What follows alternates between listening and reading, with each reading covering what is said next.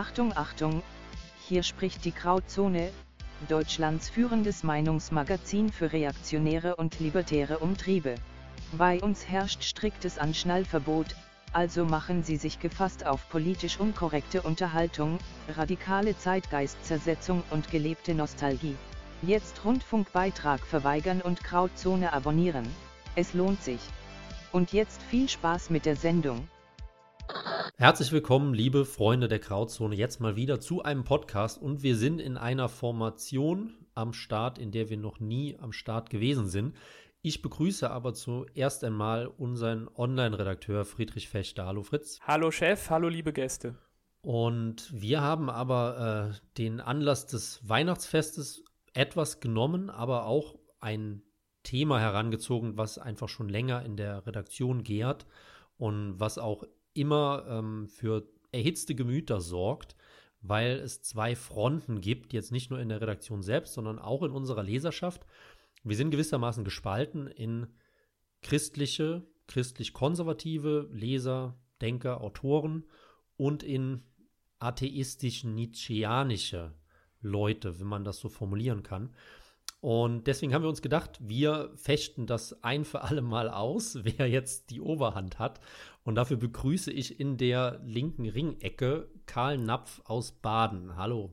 Hallo, ich freue mich sehr. Und wer geneigter Leser, Abonnent ist, der wird wissen, dass Karl Napf für das Seelenheil unserer, Christ unserer christlichen Leser verantwortlich ist. Denn er macht jetzt schon seit ja, fast Anfang an die Kolumne Kirchenglocke in der Grauzone. Und ähm, dann leite ich direkt. Ja, warum, warum fast? Ich, ich bin seit Anfang an schon dabei. Bist du schon dabei? Weißt du, seit der ersten Ausgabe. Ah, okay, dann tatsächlich seit Anfang an schon. Und ähm, wir haben aber deinen Gegenpart auch am Start, den werden vielleicht auch manche kennen. Ähm, der Phrasentrecher hat jetzt nämlich auch schon mehrfach für uns in der Print geschrieben und ist auch mit seiner Online-Kolumne jeden oder jeden zweiten Mittwoch am Start. Hallo Michael. Servus an alle. Ja, ich kämpfe heute an der Nietzsche-Front. Ganz genau. die ähm, andere Hälfte. Die ich habe mir aber auch gedacht, bevor ich jetzt hier mit Markus Lanz spiele, weil ich ähm, einer Seite etwas zugeneigt bin, nehme ich mir halt eben auch den Fritz Fechter mit an Bord, der, so viel kann man sagen, eher der christlichen Seite zugeneigt ist. Meine ja, ich übernehme in dieser Talksituation den äh, Michel Friedmann-Part. Sehr sympathisch, das machen wir. Ähm, ich bleibe beim äh, Nietzscheanischen Markus Lanz. Und ähm, die Frage ist, wie steigt man jetzt in so ein Riesenthema ein, in so ein komplexes Thema ein? Ähm, ich würde das Wort erstmal Michael geben als Nietzsche-Kenner. Was war denn überhaupt die basale Kritik von Nietzsche am Christentum? Also so basal war sie gar nicht, denn sie greift eigentlich schon die ganze Metaphysik des Christentums, die ganze abendländische Metaphysik, die für Nietzsche christliche Metaphysik ist, an. Für Nietzsche ist alle Philosophie, die vor ihm passiert ist, bis auf Schopenhauer, also der gesamte deutsche Idealismus, eigentlich nur eine verkappte Theologie. Und in Nietzsches Philosophie, da kann man sich die ganze Welt, alles was erfahrbar, erkennbar, aber auch alles was nicht erfahrbar und erkennbar ist, als Willen vorstellen. Die ganze Welt existiert so als Wille, als irrationaler Wille. Das hat er von Schopenhauer übernommen. Und das ist so mal die Grundlage, von wo aus Nietzsche das Christentum angreift, weil das schon von ähm, Annahmen ausgeht, die er so nicht für richtig hält. Also für Nietzsche kann man die ganze Philosophiegeschichte eigentlich einteilen in solche, die das willenhafte, das dionysische Wesen der Welt anerkennen und solche, die die künstliche, apollinische und metaphysische Konstrukte äh, der Welt betrachten und ansehen und auch damit aufbauen und die sich damit dieser rauschhaften Willenswelt, die Nietzsche präferiert, entziehen. Und ja, das Christentum ist für Nietzsche eben auch so ein apollinisches, künstliches und metaphysisches Konstrukt, das aber dadurch, dass es als Sklavenmoral völlig kulturbeherrschend geworden ist, eigentlich die gesamte europäische Kultur vereinnahmt hat und jetzt keine anderen Willenswerte oder Werte insgesamt mehr zulässt. Und ja, dementsprechend sind alle Philosophen und auch Christen oder Philosophen, die sich diesem, diesen Scheinwelten, diesen äh, christlichen und metaphysischen, die sich da äh, daheim sehen und die sich in, mit Gott oder mit dem Guten und solchen Dingen beschäftigen, das sind in Nietzsches Augen verkappte Theologen. Und somit ist Nietzsches Christentumkritik eine an unserer ganzen abendländischen Kultur eigentlich schon. Okay, aber lass uns einen Aspekt kurz rausgreifen, dann kann dann Karl Napf direkt Stellung zu beziehen. Ähm, der Wille, würdest du oder Nietzsche denn sagen, dass das Christentum eine willensfeindliche Religion ist? eine sehr persönliche Frage schon. Ähm, das kommt natürlich drauf an, weil Jesus Christus war für Nietzsche nämlich kein klassischer Christ, wie wir ihn heute kennen, weil Jesus in seinen Augen, so ein Macher, so, er hat gelebt, was er gepredigt hat und er hat gegen alte Werte rebelliert, äh, die damals einfach ähm, geherrscht haben. Und erst dann Paulus, der das alte, die alten Werte dann wirklich abhandeln wollte und diese Sklavenmoral unterm Volk verbreitet hat, der hat für Nietzsche das zukünftige Christentum ähm, ja, unter, die, unter die Leute gebracht. Und nach Nietzsches Ansicht ist damit das Willenhafte angegriffen worden, weil keine starken Naturen aus diesem Gleichheitsgedanken auch der christlichen Metaphysik, dass jeder gleich ist, fand Nietzsche ganz furchtbar. Und daraus entstehen keine größeren Werte. Und wenn man das als Grundlage für all unser Denken im Abendland dann nimmt, dann könnte man schon sagen, dass es willensfeindlich ist. Karl, wann innerhalb der letzten 2000 Jahren siehst du das, was Nietzsche dem Christentum vorgeworfen hat, als am stärksten widerlegt? Ähm, also es ist prinzipiell, finde ich, schwierig zu widerlegen. Also es wird natürlich durch die Praxis in dem Sinne widerlegt, dass ich der Meinung bin, und das ist natürlich aber ein historisches Argument, dass das Christentum eine Religion ist, die die ganze westliche Kultur sehr stark zum Positiven beeinflusst hat und jetzt ist positiv natürlich auch ein moralischer Begriff, aber ich meine das auch in dem Sinne, dass quasi dieses Verständnis der Mensch als Ebenbild Gottes, die Natur als getrennt vom Menschen und ähm, der Mensch gleichzeitig als er hat Grenzen und er ist schlecht und er muss unter Kontrolle gehalten werden, aber er hat eben auch eine Würde, dass glaube ich dieses Menschenbild dazu geführt hat, dass man äh, sich die Natur untertan machen konnte, wie das ja auch im, Schöpfungsbericht angegeben ist. Und das ist ein, ein Privileg gegenüber zum Beispiel animistischen Religionen. Und ich glaube auch,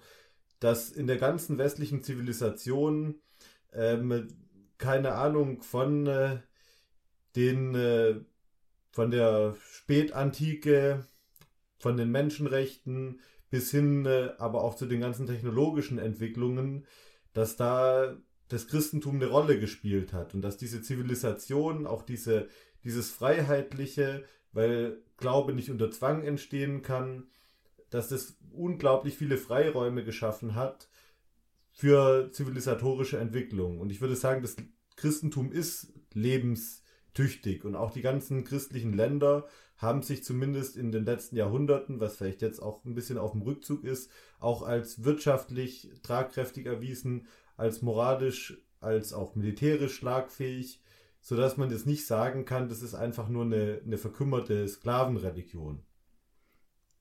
Aber gibt es nicht Phasen innerhalb der letzten 2000 Jahre, wo das, was Nietzsche gesagt hat, vielleicht mal mehr zutrifft?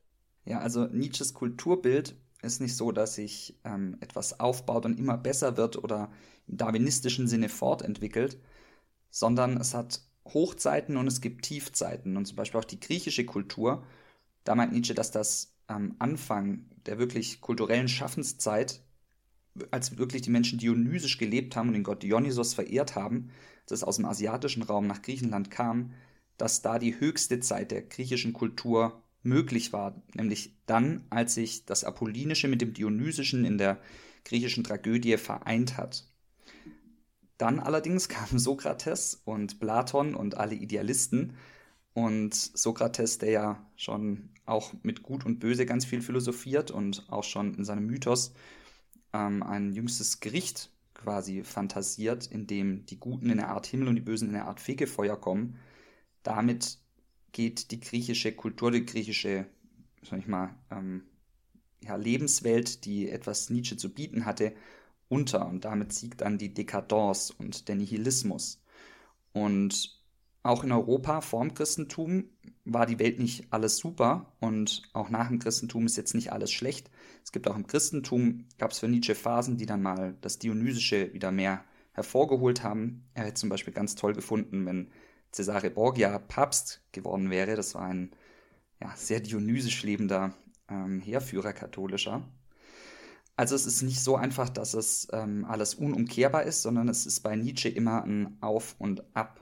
Und da würde ich jetzt einhaken und sagen, deswegen fällt mir deine Frage so schwer, Fritz, weil die, die du fragst mich quasi, ähm, äh, ob ich quasi ein Gegenbeispiel oder das beste Gegenbeispiel dafür, dass das Christentum ähm, doch den Maßstäben von Nietzsches Willen zur Macht entspricht, was ich dafür das beste Gegenbeispiel halte. Und es ist halt eine Frage, die an für sich schon problematisch ist, weil ich würde ja sagen, schon dieser Maßstab ist falsch. Und ich würde sagen, nicht die Analyse, dass, ähm, dass Nietzsches das Christ, also dass das Christentum nicht den Maßstäben von Nietzsche entspricht, nicht das ist falsch, sondern ähm, diese Analyse ist ja richtig. Und es ist ja auch tatsächlich so, wenn er diesen, diese Borgia ähm, toll findet oder auch den Humanismus toll findet, was ja im Antichristen ganz stark ähm, rüberkommt, würde ich seiner Analyse ja vollumfänglich zustimmen. In der, Im Humanismus, auch in, in der Renaissance, da wird der Mensch plötzlich in den Mittelpunkt gerückt und da tritt Gott an den Rand und plötzlich geht es nur noch um Hedonismus und um Macht und um diese ganzen Sachen und das analysiert er ja schon richtig, aber ich würde halt sagen, das ist nicht gut und ich würde halt sagen, der Wille zur Macht ist nicht die eigentliche Essenz allen Seins. Da würde ich auch reingrätschen und sagen, das ist, glaube ich, unser wesentlichster, oder was heißt unser wesentlichster, aber der wesentlichste ähm, Kritikpunkt an Christentum und Nietzsche gegenseitig, dass Nietzsche eben sagt, wir sollen nicht in moralischen Kategorien denken und nicht sagen, was ist besser oder was ist, ähm, was führt uns zu einem besseren Leben in Anführungszeichen, jetzt in moralischen Komponenten gesprochen, sondern was führt uns zu einem schöpferischen Leben, das Werte erschafft. Und das Christentum in seiner ganzen Metaphysik baut ja schon darauf auf, dass wir das Gute immer verfolgen, dass das Gute als letzter Weltgrund, also auch, dass Gott am Ende alles Unbegreiflichen steht und es erschaffen hat. Und das Gute und Böse, das ist für Nietzsche eben auch, das sind Begriffe, mit denen kann er nicht viel anfangen, weil es für ihn schon eben Teil einer, eines christlichen Denkens ist, dass das die wahre Existenz der dionysischen Werte vielleicht verhindert. Genau, also genau, das finde ich richtig gut von dir gesagt, ähm, weil es ist die, die Wertmaßstäbe des jeweils anderen schließen ähm, eine Bewer gegenseitige Bewertung insofern aus. Und äh, Nietzsche sagt bezeichnenderweise, wenn es Götter gäbe, wie hielte ich es aus, keiner zu sein? Und Nietzsche spielt ganz bewusst mit diesem, ähm, was ähm, der Phrasenrescher gerade gesagt hat, wir müssen eine schöpferische Kraft haben. Der Mensch ist quasi schöpferisch. Und jetzt ist natürlich der Witz, dass die christliche Polemik gegen Nietzsche und seinesgleichen und die geistigen Vorfahren von Nietzsche, das waren ja quasi schon, das ist ja schon Eva, die sich verführen lässt äh, von der Schlange, die sagt, ihr werdet sein wie Gott. Und, ähm, und es sind die Leute, die den Turmbau zu Babel betrieben haben, die quasi selber hinauf in den Himmel wollten. Also die Kritik aus dem Christentum und aus der Bibel gegenüber Nietzsche wäre, du versuchst zu sein wie Gott und du bist es aber nicht, weil es gibt Gott und du bist halt kein Gott. Und Nietzsche sagt halt, nee, ich glaube nicht an Gott und deswegen müssen wir halt selber Götter sein in dem Sinne. Ähm, die historische Implikation meiner Frage eben zielte darauf ab, wenn, wenn Nietzsche in Zyklen denkt, dann wird er doch gesehen haben, dass es Phasen gab, in denen das Christentum die Menschen zu unglaublichen Schöpfungsakten inspiriert hat. Also ich denke beispielsweise an die Gotik, an die Kathedralen. Und dass es natürlich Phasen gab, in denen das Christentum ja scheinbar die Leute sehr beengt hat, sehr niedergeworfen hat. Ähm, erkennt er denn da die Unterschiede an? Ja, die erkennt er auf jeden Fall an. Nietzsche geht ja sogar so weit zu sagen, dass das Christentum an sich schon auch in eine stärkeren Werte enden könnte oder münden könnte, eben mit äh, Cesare Borgia oder ähm, anderen Menschen auch. Er sagt bloß, an dem Prozess, an dem wir uns mittlerweile befinden, ist, dass das Christentum an sich, der christliche Gott tot ist und das Christentum an sich auch auf dem Sterbebett liegt und das schon seit langerem, nämlich damit, dass das Zeitalter der Wissenschaft begonnen hat, das aber immer noch absolut christlich motiviert ist. Dass alles, was wir davor in Gott gesehen haben und wir müssen uns gut verhalten, weil damit wir ins Jenseits kommen, das wird inzwischen in der Moderne so umgedeutet, dass wir uns gut verhalten müssen, weil es ein Selbstzweck ist. Also sind wir wieder beim deutschen Realismus, dass die Philosophie vor ihm sagt, ähm, wir die Sachen, die wir nicht erfahren können oder die wir nicht begreifen können, die muss im Unbegreiflichen liegen und dieses Unbegreifliche ist Gott. Und Nietzsche sieht dieses Christentum als so omnipräsent, dass auch unsere gesamte moderne Wissenschaft nicht anders kann, um sich an den christlichen äh, Werten wie Gut und Böse zu halten. Das sehen wir heute auch noch, dass die Wissenschaft eben nicht so objektiv ist, sondern dass die Wissenschaft sich auch in unserer heutigen Zeit besonders sogar an Gutem und an Bösem orientiert. Da würde ich, würde ich äh, vielleicht einhaken. Also prinzipiell äh, stimmt es für die Zeit von Nietzsche ja auch auf jeden Fall. Und das Interessante ist ja quasi, und da bin ich auch quasi eins mit Nietzsche, seine Kritik am liberalen Christentum. Also er sagt ja eigentlich, das Christentum ist im Sterben begriffen und Hegel und Schelling und äh, die ganzen deutschen Idealisten und die ganze Spätaufklärung und was weiß ich was, die halten einfach den Tod des Christentums unnötig auf. Aber ich glaube auch, dass die, also dass sich da schon auch ein Paradigmenwechsel mittlerweile zeigt. Und ich glaube, dass, dass gerade in der modernen Wissenschaft auch eine starke Gottlosigkeit da ist und da weiß ich, äh, Phrasendrescher, dass ich mich vielleicht in einem gewissen Dissens mit dir befinde, weil ich habe, ähm, du hattest ja auch mal was gemacht zum Thema Transhumanismus und Nietzsche. Und ich habe das Gefühl, dass sich in der neuen wissenschaftsfreundlichen oder ja, wissenschaftsverehrenden ähm, Bewegung, dass sich da stark diese, diese Nietzscheanischen ähm, Gedanken und dieser, dieser Gedanke der Selbstvergottung schon wiederfindet. Ich gebe dir teilweise recht. Ja, Nietzsche wollte weg von diesem ganzen, ähm, quasi, dass sich die ganze Kultur auf Gott und auf das Christentum konzentriert. Und in unserer Wissenschaft heute herrscht natürlich eine absolute Gottlosigkeit, aber dennoch eine unfassbar krasse Moralität, die sich vielleicht aus dem Christentum heraus entwickelt hat, würde Nietzsche sagen. Und was Nietzsche auch quasi wo ich dem teilweise widersprechen würde, Nietzsche will nicht selbst zu einem Gott werden und er will es auch nicht predigen, dass andere zu Göttern werden, die dann unhinterfragt angebetet werden. Er zeichnet auch in der Genealogie der Moral nach, quasi wie unser Götterglaube oder wie auch der antike Götterglaube überhaupt erst entstanden ist, sondern er will weg von diesen Göttern, er will keine Voraussetzungen mehr, er will erstmal den Nihilismus komplett erzeugen dass man sich auf nichts mehr stützen kann, keine moralischen Argumente mehr hernehmen kann, um in irgendeine Form zum Beispiel auch Wissenschaft zu betreiben, um dann dem Menschen die ganze Macht zu geben, was ihn aber nicht vergöttert, sondern er benutzt das Wort Übermensch, das ihn zum Übermensch macht, der sich dann wieder auf das vor ihm ausgebreitete Meer hinauswagen kann. Ich würde mal noch einen, neuen Aspekt aufreißen. Ähm, da sind wir jetzt schon ein bisschen drüber gebügelt, aber der Aspekt Unterdrückung oder Sklavenmoral, weil wir haben ja auch ein liberales, libertäres Profil und da sind nun mal auch die Individualrechte oder die Rechte des Einzelnen immer mal wieder im Fokus. Ähm, eine typische Kritik am Christentum ist ja die von Nietzsche, aber interessanterweise auch von der modernen Linken, dass das Christentum das Individuum oder den Menschen unterdrückt. Ähm, was würdest du dem entgegnen, Karl Napf? Das kommt ja immer drauf an, was man für eine Unterdrückung hält. Also Prinzipiell ist ja die eigentliche Frage die Frage der Anthropologie, die Frage nach dem Wesen des Menschen. Und äh, mit, wenn man quasi davon ausgeht, und das ist ja die Überschneidung von, zumindest kommt mir das manchmal so vor, von einem gewissen Teil des äh, Libertarismus und ähm, von der modernen Linken, dass man äh, eigentlich davon ausgeht, der Mensch kann für sich selber sorgen und der Mensch ist eigentlich schon gut so, wie er ist und wenn nicht, dann wird er in zwei, drei Generationen durch die Evolution vielleicht so ausgelesen, dass nur die Guten überlegen. Und da, und das, was das Christentum halt sagt, ist quasi, nee, der Mensch hat eine Erbsünde, er hat was Schlechtes, deswegen muss er an gewissen Punkten aufgehalten werden.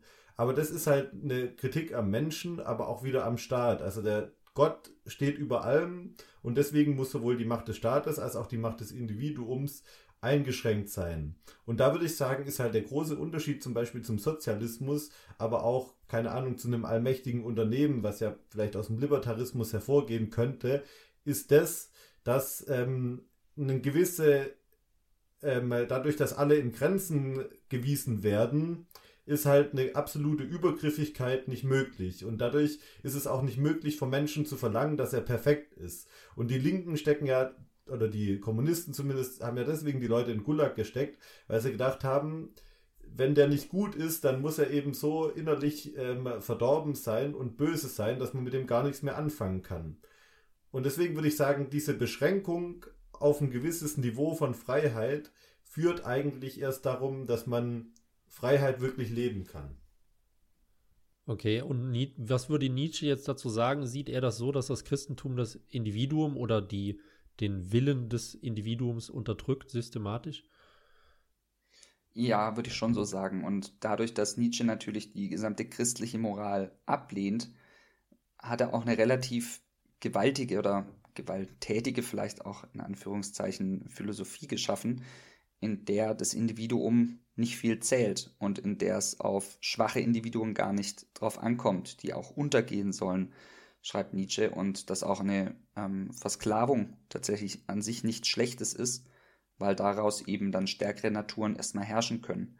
Da wird Nietzsche auch nie so wirklich explizit, aber ich denke auch, das ist für jemanden, der sich jetzt nach dem Gespräch entscheiden will, ob er ähm, Christ sein will oder Christ sein äh, bleiben will oder doch eher zum nietzscheanischen Lager zu wechseln, der muss sich dann auch auf die Konse der, der Konsequenzen bewusst sein, dass man in Nietzsches Welt nicht auf sowas wie Mitleid pochen dürfte. Die gesamte Mitleidsethik findet Nietzsche sogar ganz furchtbar. Der hat ja auch von Schopenhauer erst zuerst mal gelesen und ähm, die sieht er als komplett christlich, weshalb er sich dann auch von Schopenhauer später gelöst hat. Und was ich aber ganz spannend finde, da will ich an der Stelle überhaupt mal drauf eingehen, diese Frage nach dem äh, Willen. Da leuchtet mir die, Kon äh, die Kritik von, von Chesterton sehr stark ein. Ich weiß nicht, den kennen vielleicht die einen oder anderen. Britischer Schreiberling. Und äh, Chesterton stellt die Frage, kann überhaupt, also ist der Wille an und für sich überhaupt sinnvoll, wenn es keinen Rahmen für diesen Willen gibt? Also wenn es kein richtig oder kein falsch gibt, was nützt es dann, wenn ich mich entscheiden kann? Oder beziehungsweise, um jetzt diese Sprache, die du, Phrasenrescher, vorhin auch ähm, zitiert hast von Nietzsche, diese Phrase, also ich glaube, die Formulierung kommt ja von ihm selber mit aufs offene Meer rausschwimmen. Wenn mhm. es kein, kein Land gibt, warum soll ich dann überhaupt schwimmen? Und äh, wa warum soll ich dann auch überhaupt in irgendeine Richtung schwimmen, anstatt in irgendeine andere? Ja, das finde ich eine sehr spannende Frage und die fand Nietzsche selber, glaube ich, auch sehr spannend, weil er ja, indem er diese ganzen Götzen, wie er sie nennt, zerstört und diese, dieses gesamte Bauwerk der Kultur vernichtet haben will, dadurch tut sich vor allem ein Abgrund auf und der Nihilismus. Und er schaut in diesen Abgrund und der Abgrund schaut in ihn zurück und dieser Nihilismus macht ihn auch richtig fertig. Aber er sagt, das wäre eben die Aufgabe der Übermenschen oder des Übermenschen, daran jetzt neue Werte anzuknüpfen und neue Werte zu schaffen und dieses neue Meer zu ergründen und gleichzeitig das Nichts auszuhalten und diese Sinnlosigkeit, die sich einem auftut und neuen Sinn aus eigener Kraft zu schaffen, aus eigener menschlicher Kraft auch schon.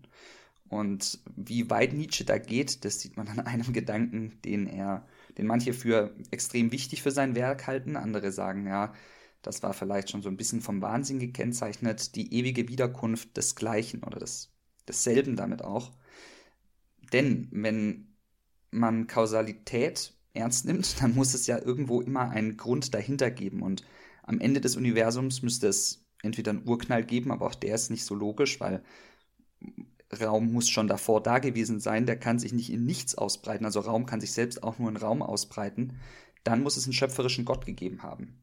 Und Nietzsche meint, diesem Gedanken kann man sich entziehen, diesem auch christlichen Gedanken, der aus dem vielleicht dann viele andere Gedankenkonstrukte hervorgehen, wenn man von einem Begriff von Materie ausgeht, der in sich geschlossen ist und sich im Kreis quasi immer wiederholt.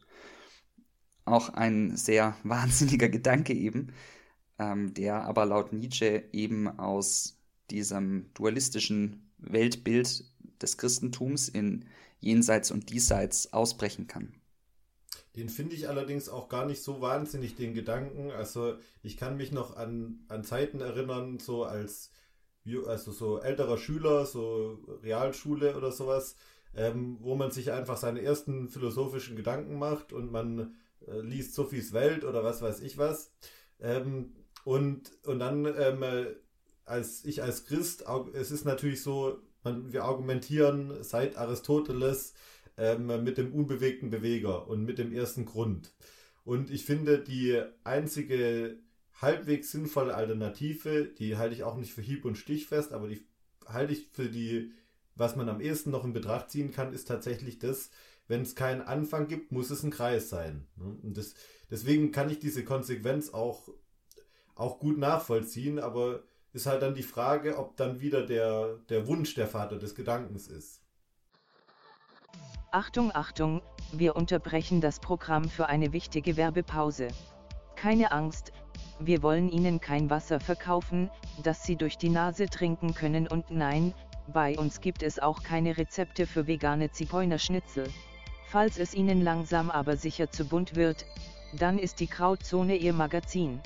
Sie finden uns beim Bahnhofsbuchhändler Ihres Vertrauens und wer weiß vielleicht auch auf dem Lesetisch Ihres Zahnarztes.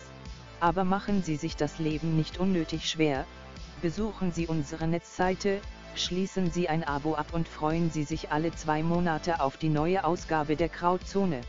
Vielen Dank für Ihre Aufmerksamkeit. Danke Merkel.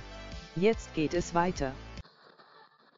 Ähm, eine Folgefrage, die sich mir da jetzt direkt anschließt, beziehungsweise auch vielleicht wieder ein, ein neues Thema, was aufgemacht werden muss. Ähm, Karl, du hast ja eben so ein bisschen ähm, Nietzsche, die Libertären und die Linken zusammengeschoben bei der, äh, bei der Wertethematik. Ähm, was mir jetzt aber auffällt oder was mir auch immer schon aufgefallen ist, dass das Christentum ja gewissermaßen ein lineares Geschichtsverständnis oder ein lineares Weltbild hat wohingegen ja Nietzsche mit seinem zyklischen Denken da eher im konservativen Spektrum verortet ist. Was würdest du denn auf den Vorwurf entgegnen, dass man sagt, dass dieses moderne linke Denken, also ich denke, wir sind uns da ja alle einig, dass die Linken irgendwie äh, ziemlich viel kaputt machen wollen, ähm, die halt auch in ihrer marxistischen, historischen Dialektik immer ein lineares Geschichtsverständnis an den Tag gelegt haben, dass das gewissermaßen auch im Christentum angelegt ist, also dass praktisch der Sünder was Böses macht, dann kommt wieder was Neues und dann geht es halt immer weiter und wir arbeiten alle auf so irgendeinen Endpunkt hin. Ich meine, das sind ja, sind ja Facetten, die im Christentum genau wie im, im Sozialismus, Kommunismus vorhanden sind. Also, wenn ich Kulturmarxismus mit drei Worten definieren müsste, würde ich sagen, Umwertung aller Werte ist eine Formulierung, die aber von Nietzsche gern verwendet wird, vielleicht sogar auf ihn zurückgeht. Ich, aber du hast recht. Also es stimmt, ähm, die Christen haben ein lineares Weltverständnis, genauso wie die Marxisten. Und da bin ich auch bei Nietzsche in dem Sinn, dass ich sagen würde, ähm, dass, das, dass ich eben eine, eine Kritik gegenüber dem idealistischen liberalen Christentum hat. Also er sagt ja selber, das liberale Christentum, der liberale Protestantismus ist schlimmer als der konservative und als der Katholizismus. Da bin ich, bin ich insofern bei ihm. Es ist einfach so, dass natürlich der Marxismus aus dem Denken von Hegel hervorgegangen ist und dass Hegel eine gewisse idealistische Vorstellung hat, die mit dem Christentum übereinstimmt. Oder nee, nee, die nicht mit dem Christentum übereinstimmt, aber die ja, da christliche Gedanken aufnimmt. Aber ich würde halt sagen, der nimmt die auf eine falsche Weise auf. Das Christentum ist deswegen konservativ, weil die Erlösung aus dieser verkehrten Welt nur durch Jesus und nur durch Gott kommen kann. Das heißt, es gibt eine individuelle Erlösung, die vielleicht den Einzelnen hier ändert, die betrifft in erster Linie sein Seelenheil, die betrifft dann vielleicht noch ein Stück weit sein sein äh, moralisches Handeln, wobei besonders Protestanten und Luther ähm, stark machen, er ist immer noch gleichzeitig Sünder und Gerechtfertigter. Und deswegen ähm, ist auch das noch nicht perfekt. Auch der Christ sündigt immer noch weiter. Das heißt, wir können auf gar keinen Fall das Reich Gottes auf der Welt ausrichten. Und dadurch, dass quasi diese neue Welt von Gott geschaffen wird und nicht von uns selber, wissen wir um unsere Grenzen und behalten, bewahren das Gute und hoffen für das Beste auf Gott.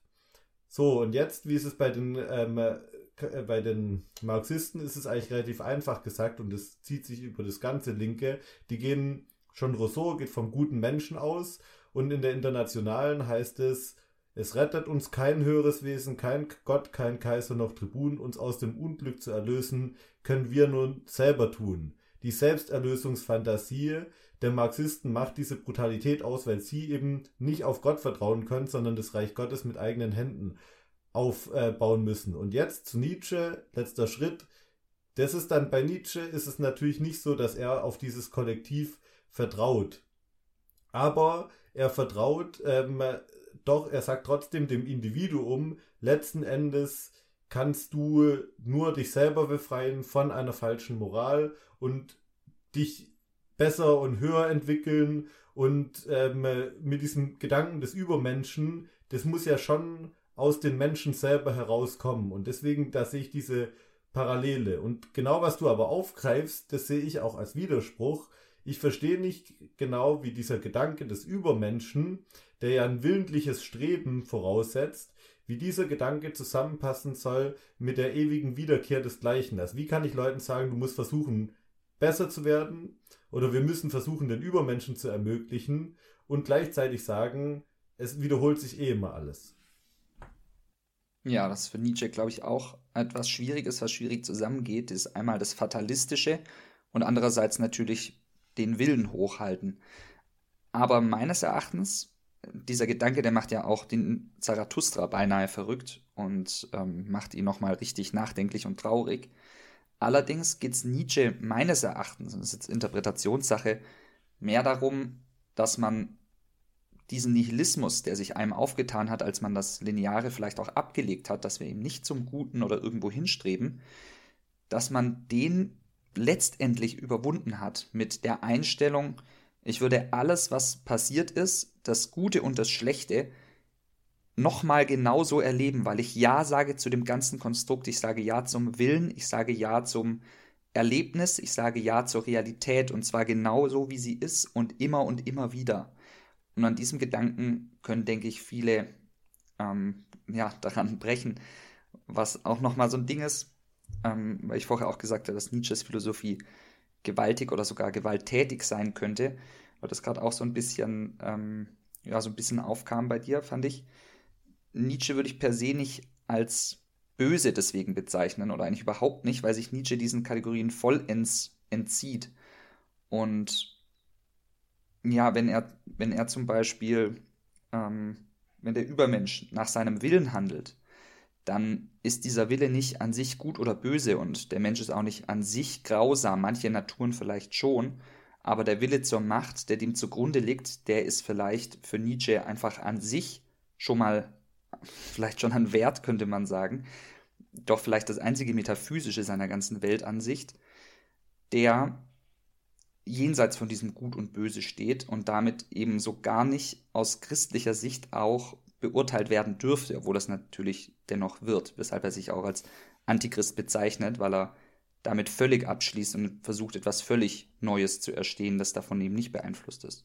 Das ist natürlich, ist natürlich klar, dass ähm, sich eine, eine, eine christliche Interpretation von Nietzsche nicht ein moralisches Urteil verbieten lässt. Und das ist ja gerade, und da, das wollte ich ja vorhin auch sagen, mit dem von Adam und Eva, ihr werdet sein wie Gott.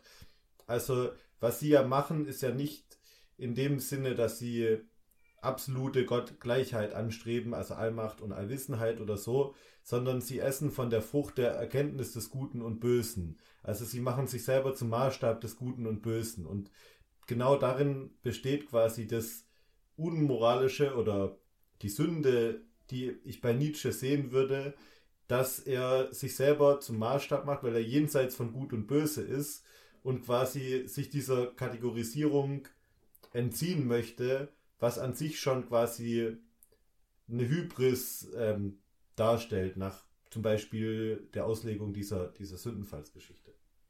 Finde ich einen super interessanten Punkt. Ähm, aber im Christentum selber war ja lange auch die Erkenntnis als was völlig Verbotenes dargestellt. Und ähm, ich meine, die Kirche hat ja auch ein Monopol auf Wissenschaft und auf Erkenntnis irgendwie.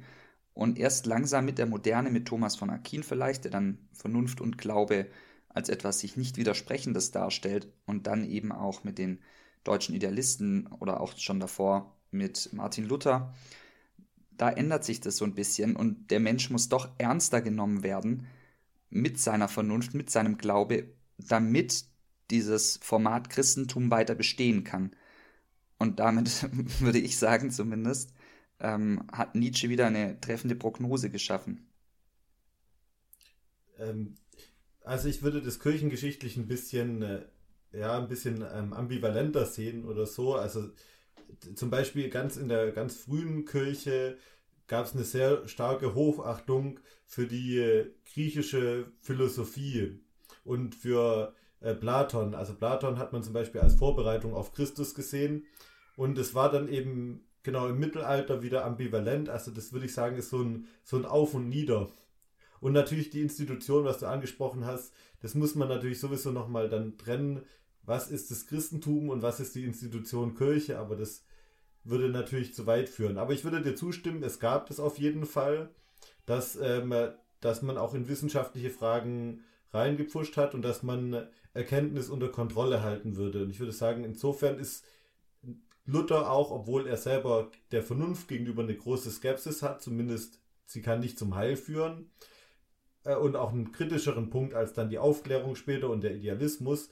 Aber insofern auch ist, Nietzsche, ist, ist Luther dann auch schon jemand, der dem Individuum sagt, du musst selber die Wahrheit erkennen, zwar anhand der Schrift, aber es kann keine institutionelle Verordnung geben. Lass uns mal noch zu einem aktuelleren Thema überwechseln. Und zwar, Nietzsche ist ja den meisten Leuten bekannt durch seinen Ausspruch Gott ist tot.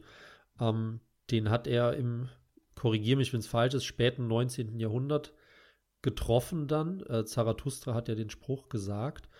Und ähm, Nietzsche hat ja gewissermaßen nicht die Säge an die Kirche angelegt, sondern er hat ja einen gesellschaftlichen Trend erkannt und hat ja gesagt, die Kirche und das Christentum geht den Bach runter. Deshalb müssen wir jetzt ähm, ja im Nihilismus leben, den Nihilismus gewissermaßen überwinden, um halt in einer äh, ja, einer, wertelosig, einer wertelosen Welt, in einer orientierungslosen Welt uns eigene Werte zu schaffen. Ähm, ja, ich würde da gleich schon mal korrigieren. ja, bitte. ähm, also Gottes Tod wird zum ersten Mal von tollen Menschen in der fröhlichen Wissenschaft äh, so erwähnt. Aber in Zarathustra ist es natürlich absolutes Leitmotiv und kommt auch noch öfters vor und wird öfters erklärt. Aber Nietzsche sagt nicht, dass das Christentum äh, dem, im Untergang begriffen ist und wir jetzt quasi vor dem Nihilismus stehen, sondern er sagt, wir müssen den Nihilismus jetzt erstmal herbeiführen, damit wir danach überhaupt neue Werte ergründen können, weil momentan ist noch alles beherrscht von diesem verwissenschaftlichten Christentum, das, obwohl die alte Religion nicht mehr existiert, wo man einfach geglaubt hat, sondern jetzt in der Zeiten der Moderne, wo das alles verwissenschaftlicht ist, da ist es immer noch omnipräsent und Sachen, die untergehen, denen soll man zum Untergang verhelfen, damit man dann anschließend die neue Kultur oder die neue Lebensweise überhaupt erst leben kann. Jetzt muss man das, den Punkt gewissermaßen dann aber auch bei den Christen nachvollziehen oder in den Punkt doch geben, dass wir leben jetzt 120 äh, Jahre, 130 Jahre später, wahrscheinlich noch nie in einer noch nie so nihilistischen Zeit, wie der Mensch jeweils gelebt hat, zumindest im Westen der Welt. Und äh, irgendwie geht halt schon alles immer weiter den Bach runter. Ähm, meinst du nicht, dass Nietzsche sich da ein bisschen zu weit aus dem Fenster gelehnt hat?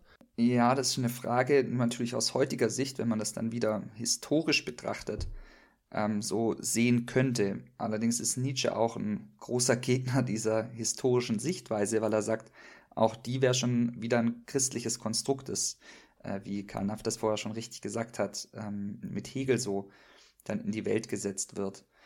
Und besonders nach dem Holocaust und nach dem Zweiten Weltkrieg hat sich tatsächlich auch in der Theologie, haben sich viele nochmal die Theodizee-Frage gestellt. Also, wenn Böses in der Welt möglich ist, ist dann Gott böse oder wenn Gott nur gut ist, wie kann dann Böses in der Welt passieren?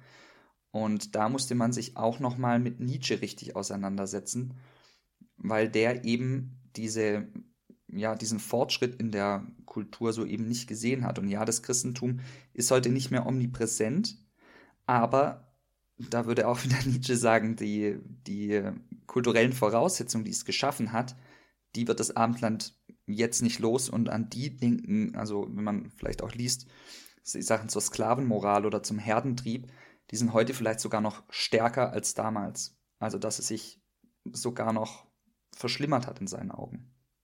Also das würde Nietzsche dann als Resultat des Christentums und nicht als Resultat des Nihilismus betrachten. Ich glaube, Nietzsche würde sagen, der Nihilismus ist noch lange nicht da. Okay. Ähm, ja, aber Karl, deine, deine Replik darauf gerne. Ja, also ich würde dem zustimmen, dass, ähm, also ich würde halt eine Sache gerne sagen, die, der Niedergang des Christentums, da sollte man Nietzsche auch so ein bisschen biografisch sehen. Ne? In Nietzsche auch den, den äh, Pfarrerssohn sehen. Und auch das, was damals passiert ist, man muss ja so sehen, äh, quasi das Christentum von außen und die evangelische Theologie von innen, vor allem aus einer, sag ich mal, frommen, gläubigen, konservativen, evangelikalen, pietistischen, wie auch immer Perspektive.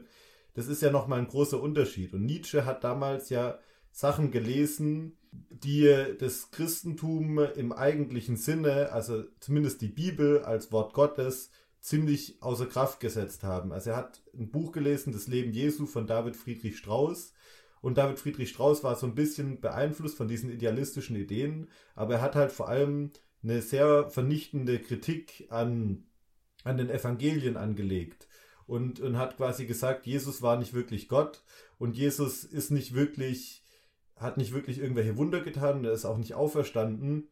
Und aus dieser Perspektive kann ich das, was Nietzsche sagt, schon nachvollziehen, dass er sagt, ein solches Christentum liegt letzten Endes im Sterben. Und irgendwie ist es nicht wirklich aufrichtig, dass man äh, eigentlich nicht mehr wirklich an Gott glaubt, zumindest nicht mehr an einen, an einen wirkmächtigen Gott, aber trotzdem noch diese ganzen Werte, diese ganzen Werte weiterlebt.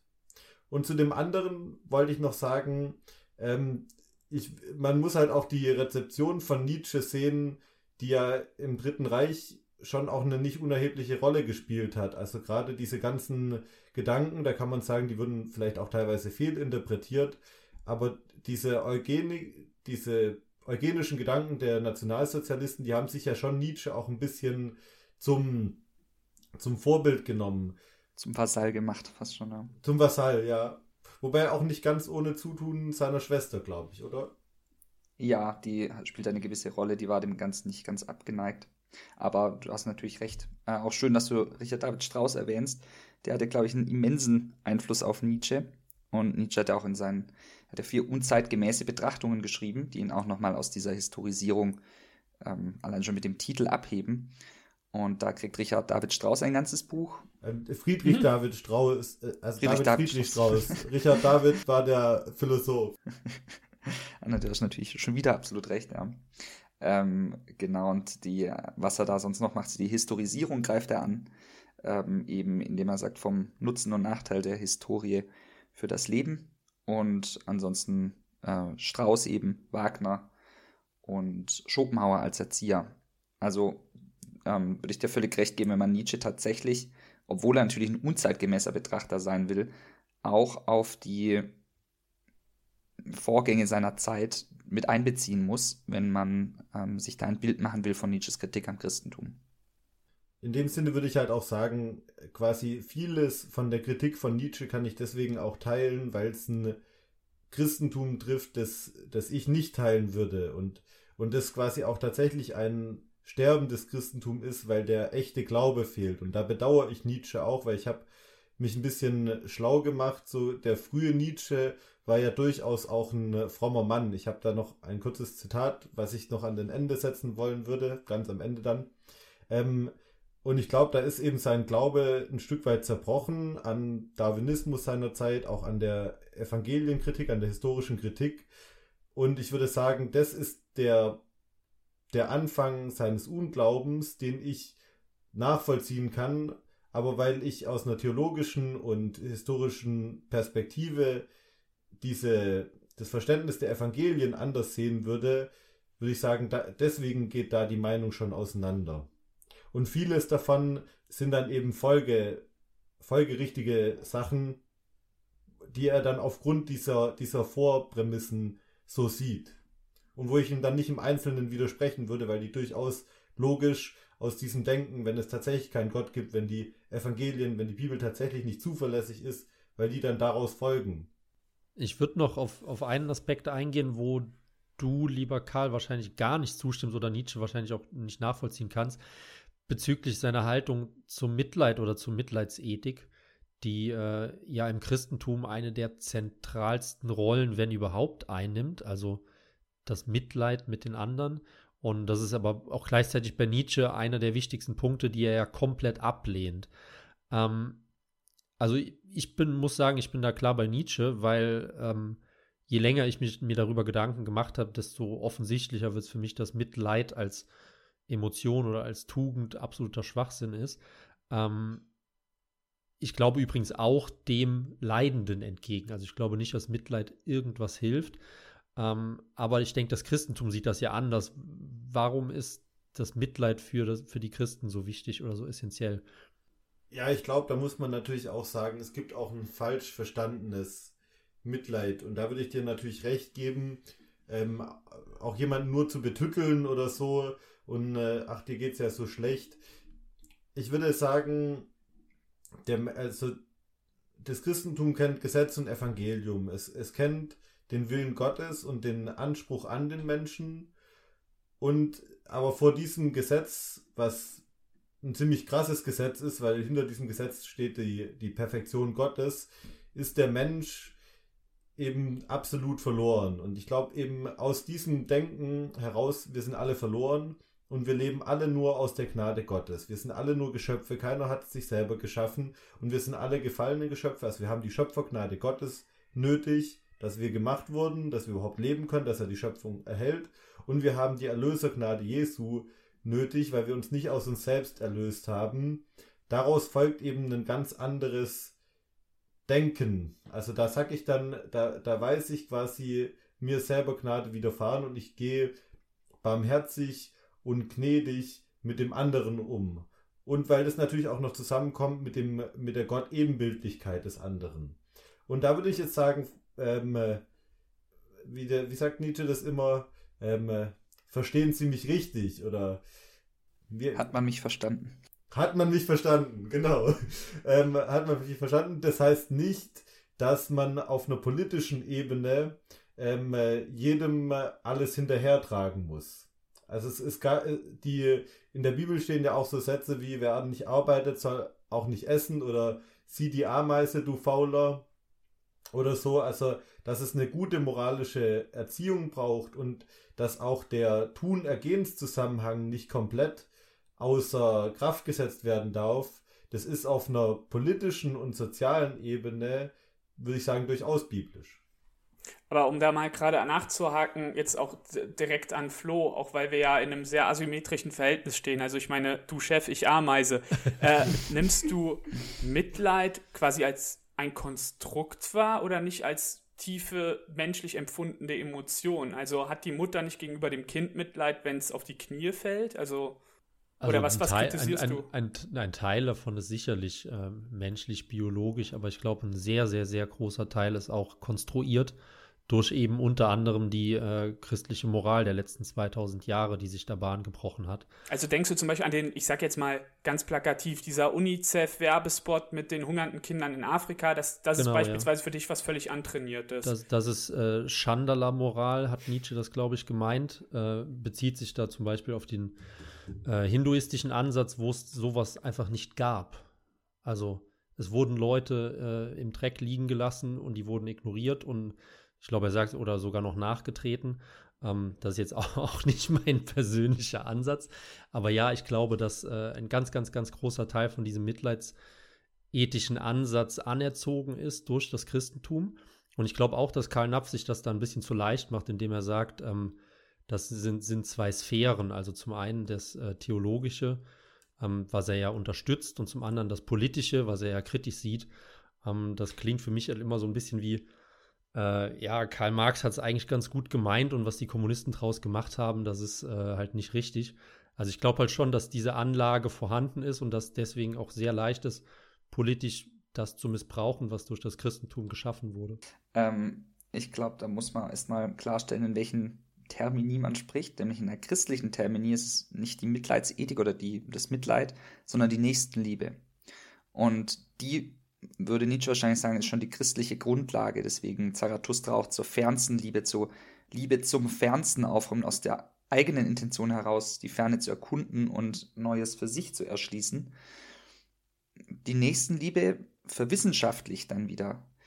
Aus der entsteht dann vielleicht das Mitleid. Und warum er sowas besonders auch gegen das Mitleid hat, ist vor allem, weil Schopenhauer seine gesamte Moral, also auch wieder die Fähigkeit, in Gut und Böse zu unterscheiden, auf das Mitleid stützt oder sagt, ohne Mitleid könnten wir das gar nicht. Kant macht das ein bisschen fast schon eleganter, könnte man sagen, indem er eben sagt, ja, wenn wir nach dem Guten handeln, was ein Selbstzweck ist, dann muss es auch irgendeinen Grund dafür geben, einen letztendlichen, der uns dafür beschaffen hat, dass wir moralisch sein können und dass wir moralisch handeln. Denn wir können die Moral selbst vernünftig erschließen, also muss ja auch irgendeinen Sinn haben und dieser Sinn dahinter sei Gott, ähm, was er so tatsächlich als einen ethischen Gottesbeweis auch angeführt hat. Und ich glaube, das ist Nietzsches größte Kritik an dieser Mitleidsethik, dass sie auch schon aus einem christlichen Denken heraus entstanden ist wieder. Wo, was aber nicht heißt, ist, dass der Übermensch auch jemanden nachtreten würde, der vor allem im Dreck liegt, sondern er würde es tun oder auch nicht, je nachdem, wie sein rauschhaftes Gemüt äh, gerade ihn verleitet. Ja, das kenne ich vom Chef, alles okay. ja, also das, also erstens mal, ich kann mich nicht äh, völlig äh, frei davon sprechen, dass äh, das auch politische Konsequenzen teilweise hat. Also ich möchte bloß sagen, dass der Tun-Ergehens-Zusammenhang nicht damit komplett ausgehebelt wird. Und du, da hast du auch voll recht. Es, ich bin ja auch nicht so krass, dass ich sagen würde, ähm, wir, der Staat sollte sich überhaupt nicht um sozial Schwächere oder so kümmern. Also da spielt das Christliche schon, schon mit.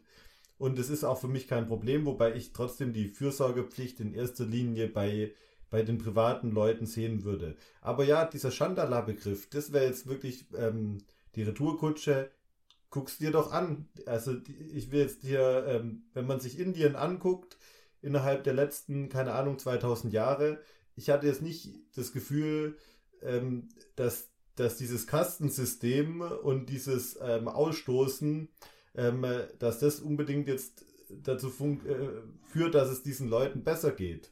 Und ähm, hingegen war es im Westen so, dass schon im vierten Jahrhundert ähm, oder schon gar schon davor die Nächstenliebe, die die Christen geübt haben, nicht aus staatlichem Zwang, sondern aus sich selber heraus, aus der Gnade, aus dem Heiligen Geist heraus, wie auch immer, ähm, dass die zu einer ernsthaften Bedrohung des römischen Reichs geworden ist. Also dass quasi, weil die, die ausgesetzten Kinder, die Kinder, die die Römer ausgesetzt haben, haben die Christen eingesammelt.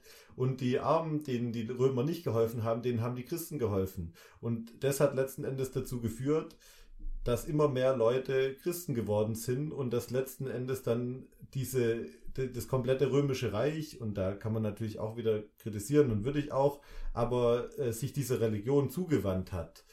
Und deswegen kann ich darin eigentlich keine, keine Schwäche sehen, wenn man jetzt auch in einem nur politischen Sinne denkt. Und ich kann nicht sehen, dass es auch für eine Volksgemeinschaft oder für einen Staat oder für irgendeine politische Einheit ähm, schlecht sein soll, Nächstenliebe zu praktizieren, solange man nicht diesen Tun-Ergehens-Zusammenhang außer Kraft setzt und äh, ein positives Menschenbild einführt.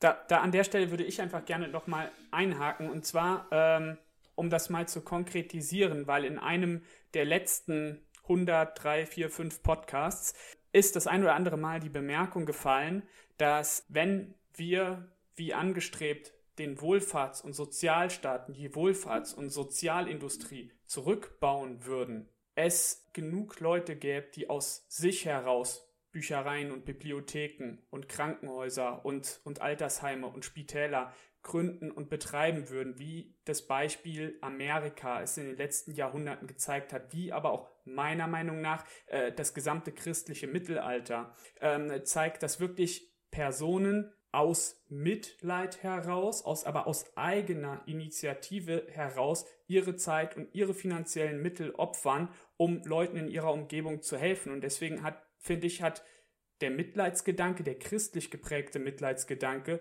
durchaus ähm, was Schöpferisches, ähm, durchaus auch was Stabilisierendes. Das Problem heute ist halt, dass, dass die Kosten des Mitleids externalisiert werden. Das hatten wir auch schon ein paar Mal angesprochen. Also, dass derjenige, der das Mitleid empfindet, nicht selber dafür aufkommt und demjenigen hilft, sondern dem helfen lässt. Das ist das große Problem unserer Zeit, unserer Gesellschaft und meiner Meinung nach auch des gesamten Westens, ähm, dass, dass alle großen politischen Vorhaben unter diesem ja pseudo-christlichen Mitleid stehen. Egal, ob es sich hierbei um, um Klimawandel, Migrationspolitik oder sonst was dreht. Es geht ja immer darum, wir sind schuld an, irgend, an irgendeinem Unglück und wir müssen das jetzt beheben. Und die Kosten dieses Wir müssen, die tragen wir halt, aber nicht die, die das fordern. Ich würde ganz kurz dazu noch was sagen ähm, und dann müssen wir uns auch langsam schon auf die Zielgerade begeben. Ähm, du hast in einem Satz einfach äh, stabilisierend und schöpferisch zusammengepackt. Ähm, und ich glaube, da ist es ganz wichtig, das zu trennen. Also ich sehe auch, dass die Mitleidsethik oder das mitleidende Denken, ob das jetzt in einem Sozialstaat resultiert oder nicht, sei mal dahingestellt, ähm, dass das eben eine sozial stabilisierende Form hat. Das glaube ich und das denke ich auch, das wäre dann das Zugeständnis an das Argument von Napf, der äh, Frühchristen, die damals halt äh, auch ihre, ihre Machtposition, ihre Kirche stabilisieren konnten. Aber ich glaube eben nicht, dass in diesem Mitleidsdenken was Schöpferisches drin liegt. Das sehe ich halt gar nicht so, sondern ich glaube eher, dass das etwas Schöpferisches verhindert. Aber das ist jetzt auch nur meine Meinung dazu. Ich kann die andere Position auch relativ gut nachvollziehen. Ich würde aber gern äh, die abschließenden Worte unseren Gästen zurückgeben. Ähm, vielleicht von euch beiden eine kurze Stellungnahme. Warum glaubt ihr, ist es im Jahr äh, 2022 besonders wichtig, sich entweder mit Jesus Christus oder mit Nietzsche zu befassen?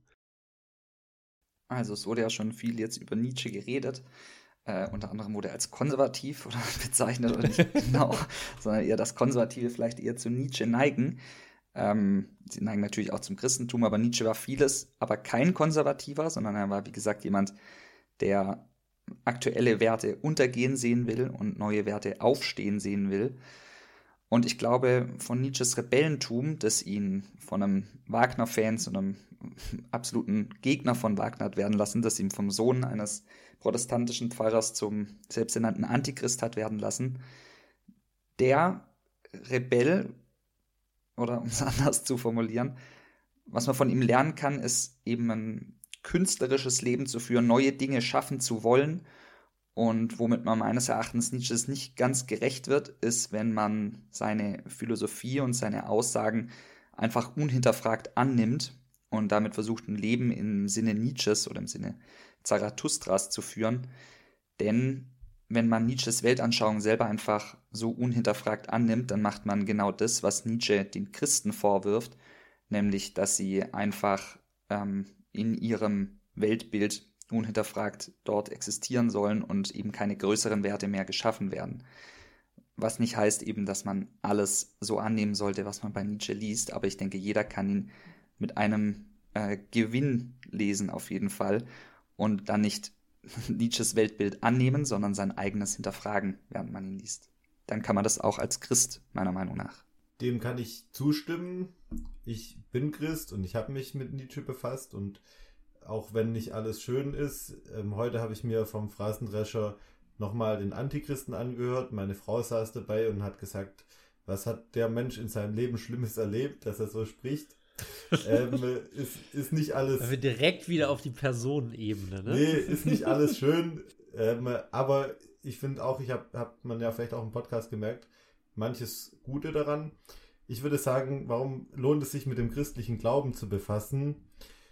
Ich glaube, die Anthropologie, die Menschenlehre des Christentums ist eine Sache, die sehr heilsam ist und die eben ohne, also die eschatologisch von einer Hoffnung ist, dass wenn wir glauben, dass Jesus uns errettet hat, dass er einst alles gut machen wird. Und deswegen ist es halt für mich auch die wirklich konservative Position, weil sie Mut gibt zum Ausharren in dieser Zeit und Mut gibt, sich an Gottes Schöpfungsordnung zu halten, aber gleichzeitig Hoffnung gibt auf Erlösung und vor Fanatismus in dem Sinne bewahrt. Und ich möchte gerne schließen mit einem Gedicht von Friedrich Nietzsche.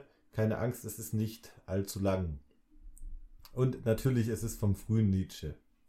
Über Golgatha und Gethsemane. O Städten heiligster Vergangenheit, Gethsemane und Golgatha. Ihr tönet die frohste Botschaft durch die Ewigkeit. Ihr kündet, dass der Mensch mit Gott versöhnet. Versöhnet durch das Herz, das hier gerungen, das durch verblutet und den Tod bezwungen. O Stätten ihr der Zukunft Weltgericht, der frommen Hoffnung und der Sünder Grauen. Vor euch wird eitler Ruhm und Glanz zunicht, von euch wird Segen auf die Welten tauen so schaut ihr vorwärts, rückwärts auf die Zeit, ein Merkmal in dem Strom der Ewigkeit. Gethsemane und Golgatha, gleich Sonnen, voll tiefsten Glanz strahlt ihr in die Welt. Gethsemane, du heilger Leidensbronnen. Mit diesen Worten schließe ich und wenn es zu Weihnachten erscheint, frohe Weihnachten.